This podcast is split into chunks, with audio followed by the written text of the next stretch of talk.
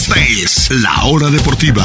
Una hora con toda la información del deporte en Orlando, México y los Estados Unidos. Fútbol, básquetbol, béisbol y más, mucho más. Esta es La Hora Deportiva con Juan Pablo Sabines. Bienvenidos, bienvenidos a todos a La Hora Deportiva en este miércoles 14 de junio. Yo soy Juan Pablo Sabines, tenemos mucho que comentar el día de hoy. Mañana juega México, juega contra Estados Unidos, un partido crucial para la selección mexicana, para Diego Coca, para todos los mexicanos. Tendremos el previo completo, qué alineación esperamos, qué significa esto para México y para Estados Unidos, qué esperamos de la selección de las barras y las estrellas. Hablaremos a, a fondo del partido del día de mañana de la semifinal de la Nations League. Hablaremos también, amigas y amigos, del campeón de la NBA tenemos campeón y por primera vez en la historia son los, los Denver Nuggets los campeones de la NBA. Hablaremos de lo que significa para la NBA, para Jokic, para Denver, para Miami, lo que nos dejaron estas finales de la NBA. Hablaremos un poquito de NFL, estamos a menos de tres meses ya del comienzo de la temporada. Hablaremos de los cinco equipos que más decepcionaron y de los cinco equipos también que esperamos que más nos van a decepcionar y que nos más nos van a sorprender rumbo a la próxima temporada de NFL y hablaremos un poquito de la selección mexicana, pero de la que está jugando allá en el torneo Esperanzas de Toulon. Otra vez pasa a la siguiente ronda, quienes nos han sorprendido ¿Qué esperamos de México allá en Francia? Un poquito de todo en el programa de hoy. Gracias por acompañarnos. Yo soy Juan Pablo Sabines. Estamos en Radio Chapultepec 560 AM en la Ciudad de México y sus alrededores. También estamos, por supuesto, en radiochapultepec.mx, en emisoras.com y en tuning.com. Les recuerdo que pueden escuchar toda la programación entera de Radio Chapultepec gratis en cualquier parte del mundo a través de estas plataformas. Les recuerdo radiochapultepec.mx. Estamos también en Spotify, en Apple Podcasts, en Google Podcasts, su plataforma de podcast favorita. Los invitamos a seguirnos, a escucharnos por ahí. Subimos algunas secciones por si se perdieron, por ejemplo, nuestras conclusiones de lo que fue la final de la Champions League amplio y tendido, más de 20 minutos de lo que nos dejó, incluyendo las palabras de Pep Guardiola. Ahí lo pueden escuchar, por supuesto, en su plataforma de podcast favorita. Demos inicio ya sin más tiempo que perder a lo que esperamos del partido de mañana. Mañana, 8 de la noche la semifinal de la Nations League. Antes de ello, a las 5 de la tarde, será eh, la otra semifinal, ambas en el mismo estadio. Panamá contra Canadá a las 5 allá en el Allegiant Stadium de Las Vegas, a las 8 Estados Unidos México y sí o sí México estará jugando el domingo. Esperemos que sea a las 6 y media la hora de la final y no a las 4 de la tarde que se juegue el partido por el tercer lugar. Así está, amigas y amigos, porque este es el partido más importante de México desde que nos eliminaron en Qatar. ese partido, el 29 de noviembre del año pasado, en Arabia, hasta la Copa América que va a ser en poco más de un año en estas fechas, aproximadamente ya para el 2024. En ese periodo de un año y medio, de hecho un año y siete meses prácticamente, este partido de mañana es el más importante de todos. ¿Por qué?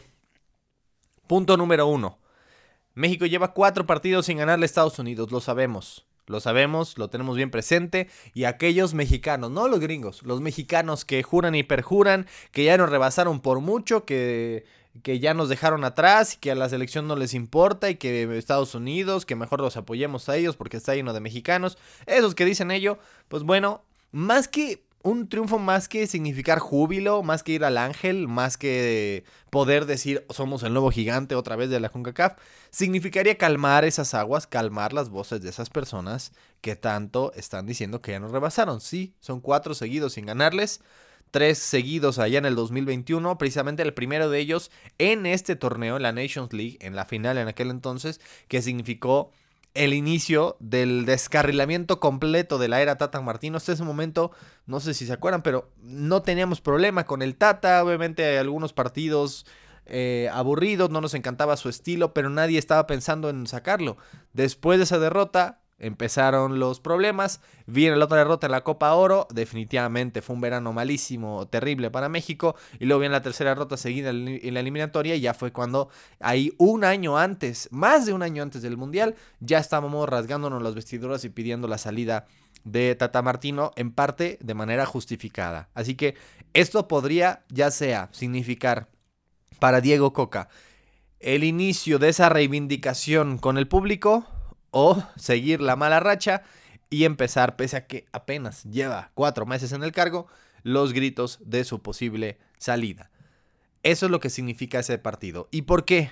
Porque además este torneo y este partido específicamente importa más que la Copa Oro. Para empezar, aún si, si perdemos la final el domingo ante Canadá o ante Panamá, seríamos favoritos obviamente, esperamos ganarla. Pero aún si llegáramos a, a perder la final, por lo menos habremos roto esa mala racha ante Estados Unidos, les habremos ganado con su equipo titular en su cancha, digamos, en su país, en Las Vegas, en, en, su propio estadio, mientras que en la Copa Oro la gran, gran, gran diferencia es que la alineación de Estados Unidos, se las leo, es eh, un poquito, son puros jugadores eh, realmente alternativos.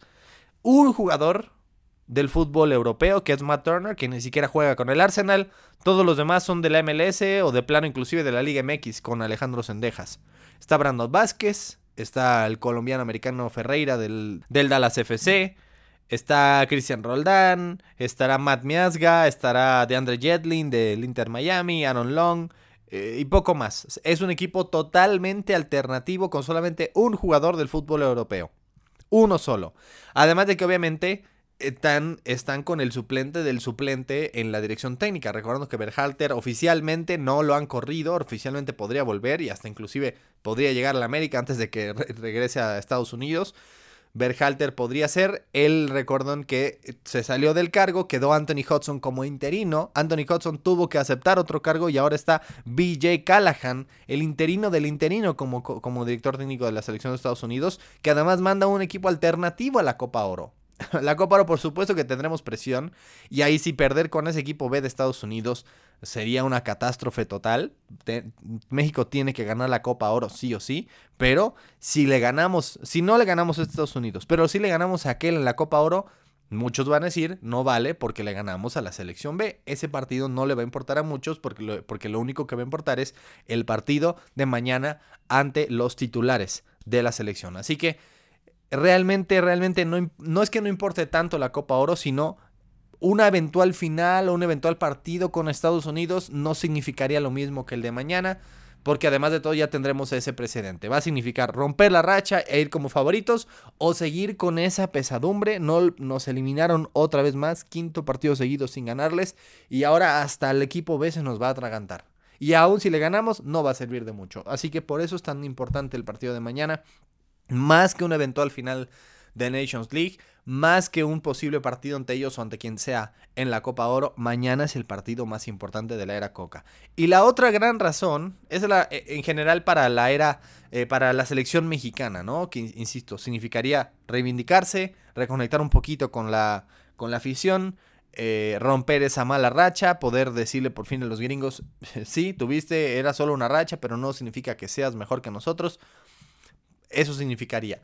¿Qué significa específicamente para Diego Coca? Hay reportes, hay reportes de que Diego Coca sí está en peligro de ser corrido. Increíblemente porque apenas lleva cuatro meses en el cargo, apenas lleva cinco partidos, pero sí está en peligro de ser corrido. ¿Por qué? Recordando que con los Ares de Parga y los Rodríguez y todos los nuevos eh, eh, los nuevos personajes de la Federación Mexicana de Fútbol, ellos no le deben nada a Diego Coca. Ellos no querían que llegara Diego Coca, o por lo menos no es su gallo.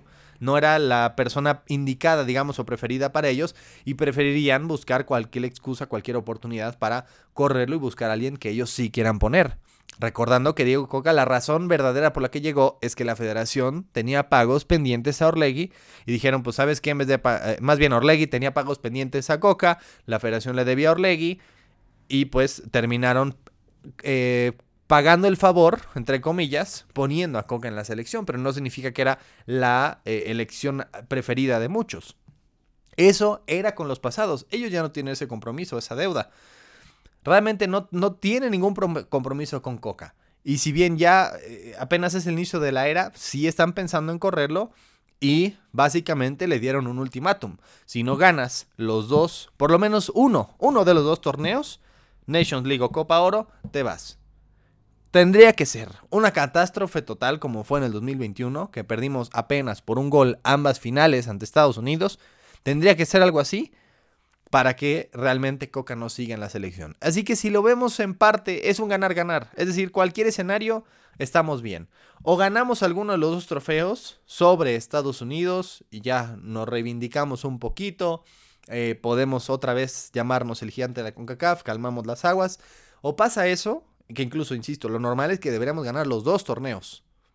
Pero por lo menos uno. O pasa eso, o de plano es una catástrofe. El verano es terrible y perdemos los dos torneos. Y se va Coca. Un, un DT que, pues sí, no ha tenido muchas chances, pero tampoco ha reconectado mucho con la afición y tampoco ha brillado en su estilo, ni maravillado, ni, eh, ni mucho menos. Es un ganar-ganar para mí. Cualquier escenario eh, es más, el peor escenario posible, que es otra vez los gringos nos ganan y no ganamos nada, pues bueno, empieza un nuevo ciclo. Sí, va a ser un nuevo ciclo que quién sabe quién llegue, capaz que quien llegue es el piojo, o que, eh, o que se tardan otros seis meses en escoger al, al coach, al DT, pero por lo menos estamos hablando de que, de que eh, habría consecuencias y no como no las hubo hace un par de años en el verano, en el catastrófico verano 2021 para la selección mexicana. Eso sí, lo que yo digo por ahora, Coca apenas lleva cinco partidos. Cinco. Tres han sido amistosos, solo dos oficiales. De esos dos oficiales, solo uno ante Jamaica pudo escoger a su equipo titular. Los demás ha sido un equipo alternativo, no ha repetido la alineación una sola vez, siempre ha cambiado y cambiado de jugadores, ha puesto a aquellos jugadores que justamente tanto la afición pedía, como Acevedo o Malagón o Ciel Herrera o este Kevin Álvarez o Julián Araujo, tanto los que querían ah, esos distintos y no las divas infladas de Europa, ahí están, los está poniendo, está haciendo lo que piden, obviamente pues bueno, si ya no quieren contar con los Ochoa y los Raúl y los que llevan más experiencia, pues bueno, vas, va a haber dolores de crecimiento. Obviamente no, vas, no significa que los que lleguen vamos a jugar de manera excelente. Es decir, somos ahora, resulta que muy, muy exigentes, queremos ganar, gustar y golear con puro jugador chavito de la Liga MX. Simplemente no, no sucede, más ante un rival pues complicado como lo fue Estados Unidos, complicado como lo fue Camerún. Insisto, no nos ha maraviado su estilo, no nos encanta, no era nuestra opción número uno, ni dos, ni tres personalmente, pero pues si ya está aquí, denle, démosle chance. No ha perdido un solo partido y ya estamos hablando de correrlo. Dejen que dirija más de cinco partidos, dejen que pierda un partido y ya después hablamos de correrlo. Sí, sí, tiene un verano catastrófico, sí hablamos de que estamos a tiempo de corregir y poner a alguien más. Pero hasta entonces, démosle chance, démosle confianza a Coca de que ponga su estilo y de que realmente intente ser director técnico de la selección mexicana. Imagínense con Hugo Sánchez, yo eh, seguimos traumados un poquito, ya tiene más de 15 años eso, pero lo corrieron apenas un año y dos, tres meses con la selección. Bueno, no, ganó la Copa Oro, no, perdimos la Copa Oro, nos fue bien en la Copa América y por el desastre de los Olímpicos, que no fue tan su culpa, lo corrieron. Y siempre nos quedó el mal sabor de boca de que no le dimos la chance y nunca se la volvimos a dar. Hoy ya es muy tarde, obviamente, pero no es el caso exactamente con Coca, pero ya con solo un año y cachito dijimos que fue poco tiempo. Aquí estamos hablando de que lleva cuatro meses. Dejémosle trabajar y si no funciona, eh, ya platicamos y ya cambiamos, ya tomamos decisiones. Pero hasta entonces vamos a dar la confianza y vamos a dejarlo trabajar. Y otra parte importante, bueno, decíamos justamente, esta selección de Estados Unidos va a ser la selección A, la selección titular. Eh, donde estarán, les, les cuento muy rápidamente, los porteros serán para, nada más para, este, para estos dos partidos. La selección de Estados Unidos llamó a su equipo titular para dos partidos.